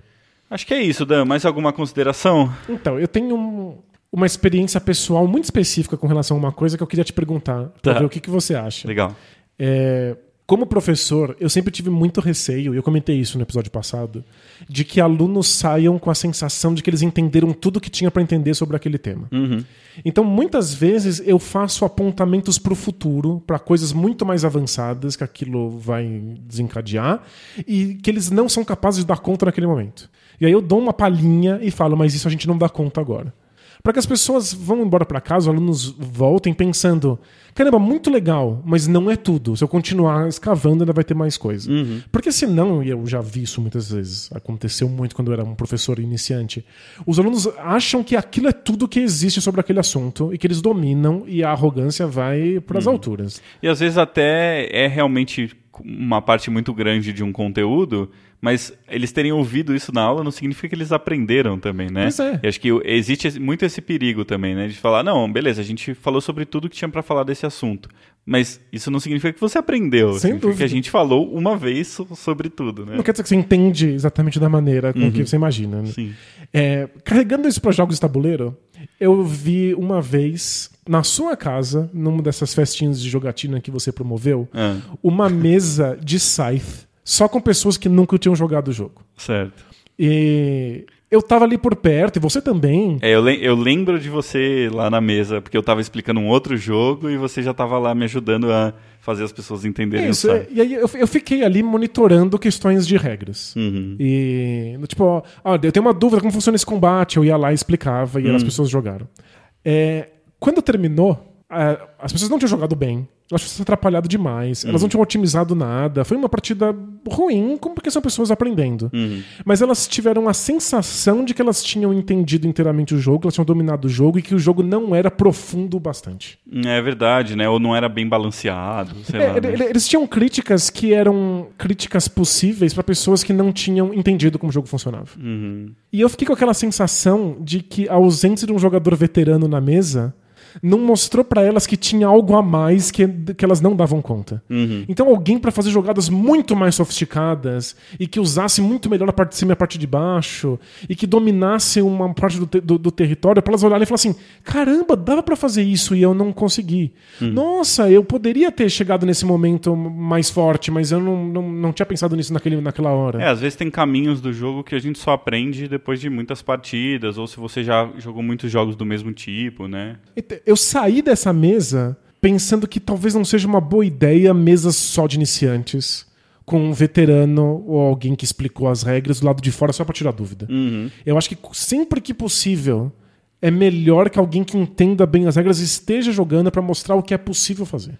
Eu, eu concordo completamente com você. Eu acho que, mesmo que sejam pessoas que jogam muito, que já jogaram muito em determinados jogos, outros jogos, é sempre melhor ter uma pessoa que já jogou este jogo específico na mesa. É, eu acho que nesse caso específico, eu lembro bem desse, desse exemplo, ocorreu um outro erro aí, que é não era o jogo certo para as pessoas certas. Ok. Então, é, não é que eram jogadores completamente novatos, que não conheciam jogos e tal, mas acho que o perfil dos jogadores e a quantidade de, de, de partidas e de outros jogos que eles tinham jogado não era ainda o suficiente para apresentar o Scythe para eles. Eu acho que o Scythe é um jogo um pouco mais avançado do que aquela mesa precisava. Né? E eu acho que muitas vezes a- as pessoas saírem com uma má impressão do jogo porque não entenderam e acharam que entenderam Isso, esse tipo esse, de coisa esse é o perigo. é. que é um que tá sendo muito falado hoje em dia em vários em- em- aspectos muito diferentes, né? Que o que mais tem hoje, principalmente com rede social, essas coisas, é gente que acha que sabe de vários assuntos, Claro, é. né? E que, que pode op- opinar em coisas que não pode opinar. E a pessoa que não entendeu, que não sabe, mas que ela percebeu que ela não sabe, não tem problema nenhum. Uhum. A pessoa que não sabe, mas acha que sabe, aí a gente tem um risco social. é. Exato. Então eu acho que o problema aí foi, foi, foi um- muito esse também. Lógico, se tivesse alguém que já jogou e tal, é, ajudaria nessa questão. Mas acho que não resolveria totalmente o problema, porque acho que esse é um outro problema que aconteceu nesse caso específico. né? Entendi. Mas eu, eu acho que te- teria ajudado muito eles olharem e falar assim: nossa, dava pra fazer isso. Uhum. Então, se eu não fiz, eu não entendi inteiramente como é que funcionam as engrenagens, né? Mas você percebe que ao mesmo tempo, se eu tivesse jogando, por exemplo, na mesa, ou você, uma pessoa que gosta do Scythe, que já jogou mais vezes, provavelmente a gente estaria muito na frente no jogo e isso estragaria a experiência deles de uma outra maneira também. É, né? É que- é que você tem que jogar bem, mas não bem demais. É, tem que ser aquela jogada didática, né? Mesmo É. aquele computador no easy, assim, né? O que sabe as regras, mas que não tá jogando tão bem. É, mas é, ele, ele- você tem que fazer assim, ó, eu não, eu, eu não- eu não tô tentando destruir aqui a partida, mas você pode falar em voz alta, gente, agora eu vou fazer isso aqui porque isso me permite isso, me permite isso, vai me colocar numa situação muito boa daqui a três turnos. E as pessoas até estão avisadas, elas vão tentar te impedir de, de chegar ali, mas elas passam a descobrir que isso é possível. É? Eu lembro de de chegar nessa mesa e olhar pra alguém e falar assim, Você sabe que você ganha o jogo em dois turnos, né? Uhum. É, Não eu faço- lembro. não faço a menor ideia que isso é possível, né? Não perceberam nem como é que eles ganhavam o jogo, né? Pois é. Então, o que mostra também que minha explicação não foi tudo isso nesse caso, né? Mas as, as pessoas acharam que sim, acho que não foi É. esse o problema. Não, mas é que, além de tudo, eu tava. Eu, normalmente nesses, nesses dias eu explico 130 jogos ao mesmo tempo Nossa, e as é- explicações realmente não ficam muito boas, eu acho. É, é incrível. É mais difícil, né? Mas, mas acho que, enfim, é- eu acho que era uma mesa bem problemática em vários sentidos, né? Não era. Isso era uma das coisas. hein? Mas é muito interessante esse, esse aspecto, porque eu acho que eu nunca tinha pensado nisso, né? O quanto, mesmo para jogadores experientes, quando o dono do jogo, alguém que já jogou muito, tá na mesa, faz com que a experiência fique ainda melhor, né? O, o- ensinar o jogo fique mais fácil. É, eu acho que é é uma armadilha porque jogadores iniciantes provavelmente se sintam mais confiantes, mais seguros de estar numa mesa só com outros jogadores iniciantes. Uhum, é. E talvez seja psicologicamente um lugar muito confortável.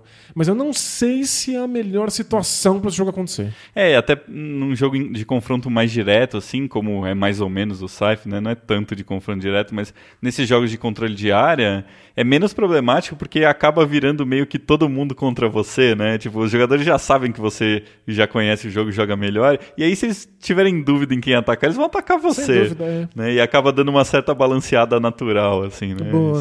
É E eu gosto dessa ideia de o jogador experiente faz o primeiro turno, então ele faz um turno demonstração, que é o dele. Uhum. Não precisa ser um turno demonstração dos outros jogadores scriptados como o Root. Uhum. Mas aí você já deu, mostra como funciona. É muito comum no Scythe todo mundo copiar o primeiro, o primeiro turno do, do primeiro jogador. Uhum, é. Especialmente se ele sabe o que tá fazendo. É. Então tudo bem, dá uma ajudada, né? Eu gosto dessa abordagem. E aí eu queria saber se, se É. você tende a fazer mesa só de jogadores novatos. ou- É, eu nunca tinha pensado nisso, na verdade, né? É, se forem jogadores experientes em outros jogos, eu nunca pensei em que eu precisava estar presente para que a mesa funcionasse melhor. In- Inclusive, acho que já, já rolou também, muitas vezes, de eu conseguir ensinar e, e, e as pessoas jogarem de boa sem a presença de alguém que já tinha jogado. Mas acho que tem que pensar bastante o quão experiente essas pessoas são, Perfeito. o quão elas estão preparadas para jogar o jogo sem ninguém que já jogou junto. né? Isso é claro que sempre que eles têm dúvidas, alguém vai estar lá pra ajudar, Sim, mas claro. é para além disso, né? Aham. Mas é, eu acho que é isso um pouco, né? da- a gente chega num certo ponto de que a gente já jogou tanto e já gosta tanto que a gente aprende a não, não subestimar também o jogo, né? A gente entende muito mais facilmente que a culpa é nossa por ter jogado mal muitas vezes do que uma falta de, de profundidade do jogo e tal, né? Se eu vejo um jogo que é celebrado, que vendeu tanto, que ganhou tantos prêmios, tá lá no topo do BGG, de um público super especializado, a gente já teve um episódio aqui falando sobre como a galera da Ludopédia do BGG não é um público casual, a gente tá falando É. com o nicho do nicho. Se um jogo é celebrado nisso e eu não gosto, eu acho ruim, a, a minha primeira impressão deveria ser eu não tô entendendo alguma coisa. E não o jogo é uma merda. É, a gente deu o exemplo, se não me engano, no, no último episódio do Star Wars, né? O Rebellion, né? Como a gente terminou a partida e eu tomei um couro com os rebeldes e a minha reação automática não foi, ah, esse jogo é uma merda, é desbalanceado. Foi, mano, vamos procurar na internet e ver o que, que eu fiz de errado, Porque né? parecia muito brutalmente desbalanceado. Sim, aham. Parecia, parecia um jogo quebrado na primeira É. partida. Mas a gente não, jamais saiu com a opinião de que o jogo era quebrado. Não, né? A gente saiu desconfiado, o que acho que nunca é um problema desconfiar Claro, dos é. jogos. Mas a gente foi atrás de, de, de procurar e ver se era realmente isso ou não, né? É um jogo super celebrado, que tem notas altíssimas de um público que é muito especializado. Então alguma coisa tem. A gente não pode ser tão arrogante a ponto de É. achar que o negócio é, deve ser uma merda se tá todo mundo celebrando o jogo, né? É, e é o que você mais vê em comentário de internet, né? O cara que jogou uma vez e fala, tal raça é OP, né? Overpowered. Tal raça é muito ruim, não dá pra jogar com ela. Esse jogo é desbalanceado. As pessoas gostam de, de, de julgar um jogo de uma maneira superficial, né? Da primeira vez que jogaram. Você então. viu que o Tapestry acabou de ganhar um- uma adequação de balanceamento? Ah, é? É a partir de análise de dados de milhares de partidas. É, Aí é, legal. É, claro, você tem análise matemática para É, fazer isso, sim. né? Não é o seu achismo. Mas eu acho que ensinar as regras de um jogo também passa por isso.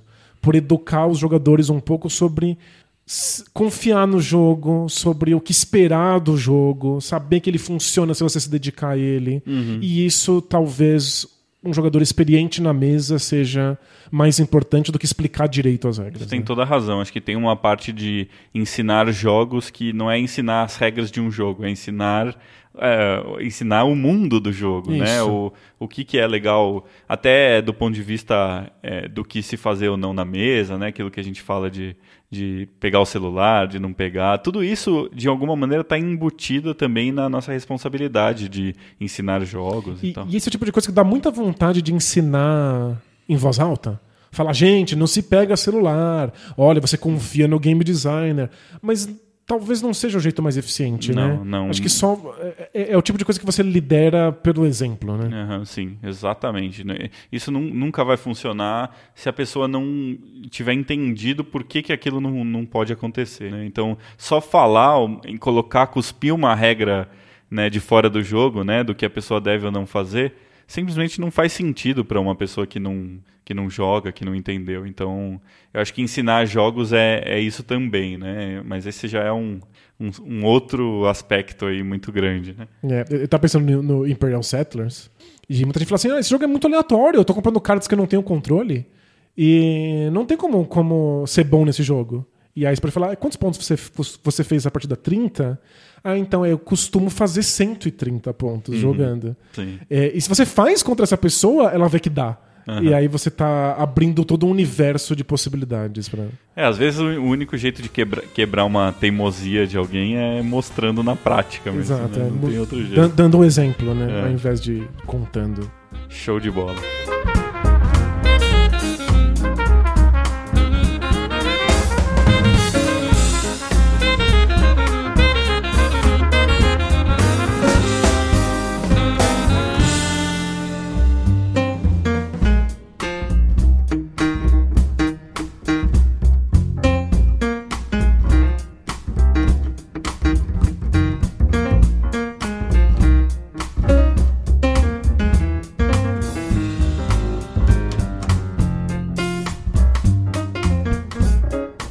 Então vamos ler alguns recadinhos da galera aí, Dan. Boa. A gente recebeu vários comentários do nosso episódio sobre evangelizar novos jogadores. Eu acho que vale ler alguns depoimentos. Boa. O Johnny Curry começa assim. Esse sentimento, o de o jogo não está virando, vamos parar, cansei, vamos fazer outra coisa, é terrível. E pode acontecer até com jogadores experientes que estão conhecendo um jogo novo. Verdade. Mas tem também o oposto disso, que é a maravilhosa sensação de ver os jogadores se levantando pra jogar. É tipo quando o Ash Ketchum vira o boné pra trás, quando o Zorro põe a bandana, quando os, os Power Rangers chamam o Megazord. Quando um jogador se levanta é porque ele está atrás de sangue. O círculo mágico não é mais um círculo, é um octógono. E aí você vê que o jogo funcionou. Muito bom. É, eu gosto muito desses jogos em que você sabe que você vai fazer uma grande jogada com tipo quatro ou cinco rounds, rodadas de, de, de antecedência, você tem que esperar todo mundo jogar pra chegar em você e não dá pra conter aquela euforia de que você vai fazer aquele grande lance. Começa a batucar na Você começa a mesa, né? batucar e chacoalhar as, as pernas. Ver outras pessoas nesse estado é, é impressionante. É legal mesmo, mas confesso que nas mesas que eu jogo não é muito comum as pessoas levantarem assim, fazerem uma jogada épica gestualmente falando assim, mas é muito interessante, Eu não, muito acho que legal. não tem muitos jogos que permitem esse tipo de coisa, né? Que você faça uma jogada que é tão claramente, obviamente incrível. Uhum, é, talvez role mais com jogos mais leves, eu acho, talvez, É. né? Aí é divertido quando você joga uma carta ou uma rolagem de dados no, no, no King of Talk, alguma coisa assim. É, normalmente são esses momentos acho que dá pra explodir mais, assim, né? Que a gente se, eh, se empolga e às vezes dá muita risada também. É, tipo, o, o exemplo máximo que é o do truco, né? Tipo, alguém comprou a, o seu a, a sua aposta, a pessoa vai, vai pagar mais pontos naquela rodada e você tem a melhor carta disponível. É verdade. É. Tipo, esses momentos que são muito obviamente de vitória. né? Sim. É, o Marcos deu aqui o depoimento dele sobre apresentar jogos. Ele fala assim: Quando eu vou apresentar os jogos, começo com algum bem simples, geralmente card games, só pra esquentar e colocar o pé na água. Essas duas metáforas não funcionaram muito bem. Admite. Mas tá Pra, valendo. pra esquentar, põe o pé na água. A pra água, a água pode estar quente. É, uma sauna. Aí ele dá um exemplo aqui. Ele, ele, ele mostra card games tipo Coloreto, em 6 ou Love Letter. Com isso eu consigo sentir qual a facilidade das pessoas com regras e estratégias. Lógico que todo mundo vai entender Love Letter, mas ver isso acontecer sempre me parece uma boa dica. Aí a partir disso escolho os próximos jogos. Geralmente jogo três, quando tem tempo, mas nada muito demorado. Quanto à escolha dos jogos, essa ideia de deixar a pessoa escolher pelo tema não me, não me apetece muito. Acho que o convidado fica até mais seguro de saber que eu já pensei na experiência toda previamente. E sei lá, não sei se é bem a palavra, mas acho que é subestimar um pouco as pessoas, achar que elas não vão se interessar pelo tema de Porto Rico. As pessoas para quem eu já expliquei o jogo e colegas conheceram de outra forma, vale observar que são todos adultos, que eu mostrei acharam interessante o tema, ainda mais que o jogo é relativamente temático. É, eu acho que nunca tentei, mesmo porque eu não tenho Porto Rico, né? Mas eu nunca pensei em apresentar logo de cara um jogo como Porto Rico, porque eu acho que além de tudo ele é um jogo pesado demais para quem nunca jogou nada. Ah, eu não né? acho. Não? Não, eu tentei várias vezes o Porto Rico como, como porta de entrada. Hum. E. Você não... acha que o problema é o tema? Eu acho que o tema é a questão. Eu mostrei para um, um amigo. Um amigo topou jogar Porto Rico como o primeiro grande jogo dele foi o Porto Rico. Ele entendeu o tema muito rápido e todas as mecânicas são muito relacionadas com o tema e foi tudo tranquilo. A dificuldade é saber o que tipo de estrutura eu compro para pontuar, mas você dá uma, umas dicasinhas ali e o jogo vai. É que eu acho que tem uma coisa que é não é nem só temática e nem só mecânica, mas eu acho que pode assustar um pouco alguns jogadores. Assim, é, o jogo realmente não é um jogo super pesado mas é, a relação mecânica temática dele faz com que fique uma coisa que não parece divertida de alguma maneira. Então, é, você, sei lá, exportar os produtos e tal, isso tá no tema, mas também tá na mecânica. Eu acho que o Porto Rico é um jogo bastante temático. É o mesmo valeria, sei lá, para o Power Grid, que não é um jogo super difícil de explicar. As pessoas entendem com uma certa facilidade. Eu já joguei, eu já joguei Power Grid com na época que eu não sabia o que apresentar para as pessoas. Eu já apresentei o Power Grid para jogadores novos e o jogo rolou. Uhum. A questão é que no fim do jogo as pessoas não se empolgaram para jogar outras coisas. Nossa, é que frita demais, é um jogo longo. Exatamente, é, mas eu acho que é um pouco o mesmo problema do Porto Rico elevado aí algumas potências. O, além de tudo, o jogo é ele é seco demais no, no, em sentido temático e mecânico. Então as pessoas saem meio desinteressadas de alguma maneira, mesmo que elas tenham entendido, sabe, o jogo. É, eu acho que o tema funciona bem e, e a relação tema-mecânica com pessoas que já estão acostumadas com essa ideia de jogos econômicos. Mas eu acho que para quem tá começando, de fato, é uma coisa meio sem, sem sabor, meio seca mesmo. É, lógico, varia, né, de, de, de grupo para grupo, então ele tá dando um exemplo prático aí de que já funcionou para os amigos dele, né? Mas eu, eu não acho que seja uma boa, nem do ponto de vista temático, nem do ponto de vista mecânico. É, talvez eu tenha falado que o jogo é pesado, mas não é exatamente o peso estratégico, é mais o o peso do tipo de mecânica, a secura do jogo, mais do que o peso, sabe? Faz sentido. E o que o Marcos comenta sobre mostrar em geral card games primeiro, eu acho que tem prós e contras. Eu também, também. Eu acho que um dos prós evidentes é as pessoas estão acostumadas com baralhos.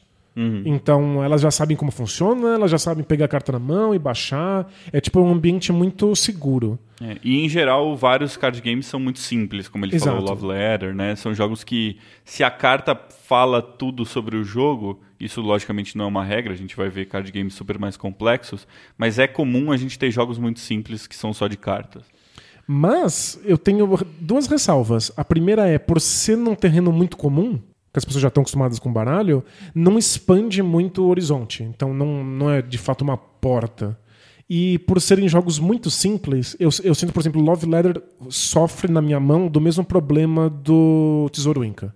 Uhum. De que a pessoa acha que dominou por completo e não fica instigada para ir pro próximo jogo. Uhum. Talvez você tenha que empurrar um próximo jogo para a pessoa. É, até por isso acho que ele fala que ele apresenta mais de um, isso, né? Ele apresenta porque... três, faz, faz é. sentido. É, eu acho que é, é uma abordagem interessante porque você está apresentando é, um conjunto de jogos, né? Você está fazendo as pessoas perceberem que não existe só um tipo de jogo.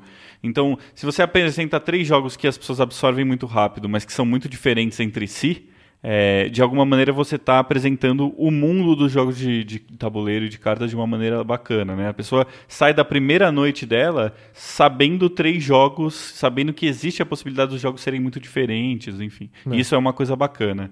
É, eu acho que existe mais um problema no, nos jogos de carta que é não ter o glamour de um tabuleiro.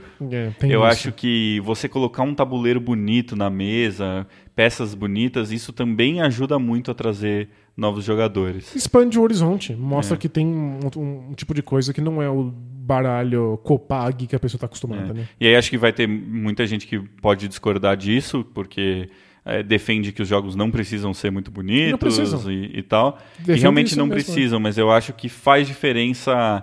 E eu acho que até hum, num ponto de vista nostálgico, as pessoas lembram muito de jogos de tabuleiro da infância, lembram do, tabuleiro do War, do tabuleiro do Banco Imobiliário. Uhum. É, mesmo pessoas que não jogam há anos e anos, se você pedir para elas desenharem, é bem capaz delas terem uma boa noção de como eram esses tabuleiros.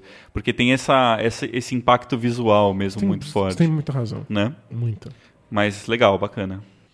É, vou fechar aqui com um comentário do Daycrawler, que é o Cássio na Ludopédia, que lembrou de um jogo que eu não sei qual é a sua experiência com ele, mas ele é definitivamente uma das melhores portas de entrada, a gente não citou. Hum, É, ele comenta aqui. Não canso de recomendar Ticket to Ride para início de tudo.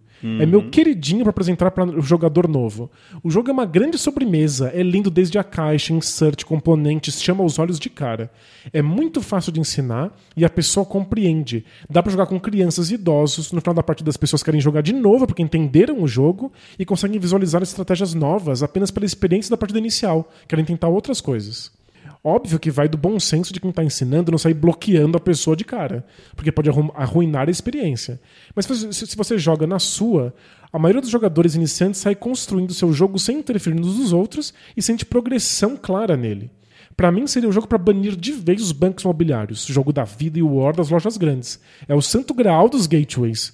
One train to rule them all. legal, eu acho que faz muito sentido tudo que ele, que ele falou, todos os argumentos para botar o Ticket to Ride na mesa. É, e eu acho que realmente pensando num substituto para para jogos da infância, né? Voltando aí ao nosso episódio de jogos da infância também, eu acho que talvez o Ticket Ride seja o, o maior substituto para todos os jogos da infância. Ele é. o- é o que mais remete àquele jeito de jogar, aquela sensação de jogar de jogos antigos da infância e tal. É, se você pensar em jogo de família, no sentido de a família compra um jogo que deixa no alto da, da prateleira, assim, na sala, e aí joga de vez em quando quando acaba a luz, ou no fim de semana chuvoso, e as pessoas em geral têm ali o banco imobiliário, deveria ser Ticket to Ride. Se a família tem que ter um jogo só, deveria ser esse. Sim. Eu não costumo citar ele como porta de entrada pelo motivo de, de que eu conheci Ticket to Ride muito tarde. Entendi. Eu já jogava muitas outras coisas extremamente mais complexas do que ele quando eu peguei o Ticket Ride pela primeira vez. Gostei muito da minha experiência com o jogo e nunca mais joguei de novo. Eu tenho uma partida de Ticket Ride. É, a minha, a minha experiência é um diferente, mas tem pontos em comum também, que é eu não sou muito fã do Ticket to Ride. Então, eu, eu conheci ele quando eu era um jogador, digamos assim, de média experiência, não era é, um, um super novato, mas também não era um jogador que tinha jogado tantas coisas. E eu, eu não. Eu, eu entendo a beleza do jogo, eu acho um jogo muito bem feito, mas não é um jogo que eu me divirto jogando. Então eu nunca tive interesse em comprar o Ticket to Ride. É, eu joguei, cheguei a jogar um pouco na- no aplicativo, acho que foi, se não me engano, um dos primeiros jogos de tabuleiro modernos que, que teve um aplicativo. Então eu cheguei a jogar um pouquinho também no aplicativo e tal. Mas é, o problema é esse, eu não tenho o jogo, eu não tenho interesse em adquirir o jogo. E, e eu acho que esse é um problema também, muitas vezes, né, no meu caso, que é eu, eu às vezes deveria colocar jogos que eu não gosto tanto para as pessoas jogarem e é difícil às vezes separar o que é o meu gosto pessoal do que é um jogo que funciona para uma mesa iniciante, por Faz exemplo, sentido. né? A gente- mas, ah, somos nós, sabe? A gente, É. não, a gente não vai conseguir jogar uma coisa que a gente acha uma porcaria completa só porque seria. Não é o didático. caso, tá? Não é que eu acho Não, uma claro. porcaria completa. Mas ah, tem que, tem que encontrar aí um meio termo, sabe? Uhum. Você tem que fazer concessões, mas também você não pode se violentar, né? Tem que ser gostoso pra claro. você, né? E, e tem um outro, uma outra coisa que acontece às vezes comigo, que é jogos que eu ou não gosto tanto, mas tenho, ou já enjoei de, jo de jogar muito, vem mesa demais. Então, por exemplo, eu, eu parei de levar Dixit nos lugares que eu ia jogar. Eu paro, às vezes eu não levo o Jamaica ou o King of Tokyo, sei lá, em lugares que eu, que eu vou Se você apresentar levar, ele vai ser jogos. jogado. Porque se eu lembrar, é, se eu levar é isso que vai ser jogado. Uhum. Então pode ser até um- uma certa ah, egocentria ou um, um certo egoísmo, Mas. é, enfim, eu- eu- chega uma hora que você não quer mais jogar os jogos. E, É. e às vezes você nem vai jogar. Isso aqui é muito louco, né? Porque você não vai jogar, você vai apresentar para outras pessoas e você às vezes vai estar em uma outra mesa jogando outras coisas. Mas ainda assim fica um certo ranço de não querer apresentar de novo aquele jogo para novas É pessoas. Então. Talvez uma das regras que a gente deveria ter colocado pra ensinar jogos é que você tem que ter prazer enquanto você faz isso. Se você odeia ensinar jogos, não ensine. Outra pede pra outra pessoa ensinar. É. Se você odeia aquele jogo que você está ensinando a regra, não faça isso. Ensine outro jogo. Verdade. É, eu cheguei a ver. Eu lembro de ter visto um, um desses eh, dessas celebridades, mini celebridades aí do mundo dos jogos de tabuleiro na internet, falando que eu não lembro quem é agora, mas falando que uma das coisas que ele começou a perceber que ele gostava de um jogo é quando ele gostava de ensinar aquele jogo. Legal. né? Então, eu acho que tem um pouco a ver com isso, né? Você gostar de ensinar um jogo muitas vezes é você gostar do próprio jogo. E se você não gosta do jogo, você não vai ensinar bem. Se você não ensina bem, você também não vai fazer Boa. as pessoas É, gostarem. mas né? tem, tem as exceções. Uhum. Acho que Motainai é um dos meus cinco jogos favoritos na vida. E eu adoraria não ter que ensinar ele É nunca um mais. inferno, É. né? Explicar uma montanha. É Tem jogos que são simplesmente muito difíceis de ensinar e a gente não quer ter que passar por isso, né? Verdade, verdade. Mas acho que, em geral, é, é isso. Se você não vai ter prazer com um jogo, por- e porque aqui a gente não está falando só de explicar, mas também de jogar, né? Claro. Ou, de, ou de mostrar para alguém. é, eu não sei até que ponto vale a pena você mostrar um jogo que você não quer mostrar para as pessoas. Justo. Mas às vezes eu acho que vale. Às vezes eu acho que tem o jogo certo e que a gente tem que pensar que é mais importante fazer a pessoa gostar dos jogos do que outra, outras coisas, né? Então é, é sempre uma medida meio difícil, eu acho. É, eu, eu sinto que eu deveria ter um Ticket Ride. Uhum, Eu acho que teria facilitado a minha vida em muitos momentos. pode ser. E é o tipo de coisa que você quer mostrar pra mãe, sabe? Pra tia, Uhum. pra avó. Verdade. É muito fácil, né? né? Mas não, não tenho. Então, in- infelizmente, nas discussões sobre eu acabo não lembrando mesmo. É, só para deixar claro, então eu concordo muito com, com o que o, o Cássio falou aí, né? É, eu, eu super acho que o Ticket Ride é, além de um bom jogo, um excelente gateway. Mas eu tenho uma certa dificuldade com ele. assim. Faz todo sentido. Boa, Dan. Boa? Legal. Então vamos jogar alguma coisa aí. Não, Não? não, a gente não vai jogar. Hoje você vai me ensinar algum jogo, só isso. Caramba! Me ensina um jogo que eu não sei. E aí você vai ficar querendo jogar e não vai, não vai poder jogar Eu vou, depois. eu vou só apreciar a sua capacidade didática. Legal, vamos aprender então o Twilight Imperium. Nossa senhora, que eu admito que eu não sei jogar. Eu também não sei. Não. Então eu tô- falei de brincadeira aqui. Porque... Mas você sabe regras de vários jogos que você nunca jogou. Ah, sim, assisto um monte de, de vídeo, de regra. Aposto que se você tentar, você consegue me ensinar o Twilight Imperium. Aposto que não. Vamos tentar então. Beleza, valeu. Tchau! Ululu.